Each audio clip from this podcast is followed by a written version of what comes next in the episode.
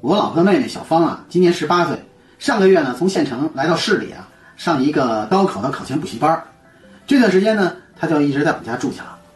上个礼拜呢，我老婆出差几天，临走的时候呢，她特地嘱咐我：“你每天呀，接小芳下课，接她回家啊。”昨天晚上呢，老婆出差回来了，我还是到学校门口去接小芳。在学校门口，我见到小芳呢，脖子上有一小草莓印儿。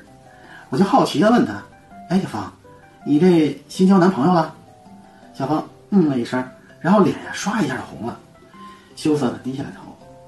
过了一会儿呢，他抬头跟我说：“姐夫，姐夫，我求求你，嗯，这件事儿啊，你千万不能跟我姐说哈。如果她知道了这件事儿，她一定不会饶我的。你得替我保守秘密哈。”我会意的点了点头，然后呢，和他做了一个拉钩的动作，表示呢，我们俩。建立了同盟的关系。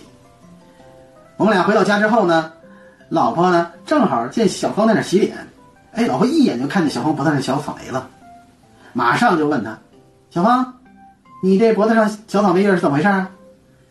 小芳啊，做贼心虚，然后就溜出来了这个卫生间。出来的时候呢，正好呢和我四目相对，小芳呢马上呢冲我挤眉弄眼儿，这一幕啊正好被我老婆看见了。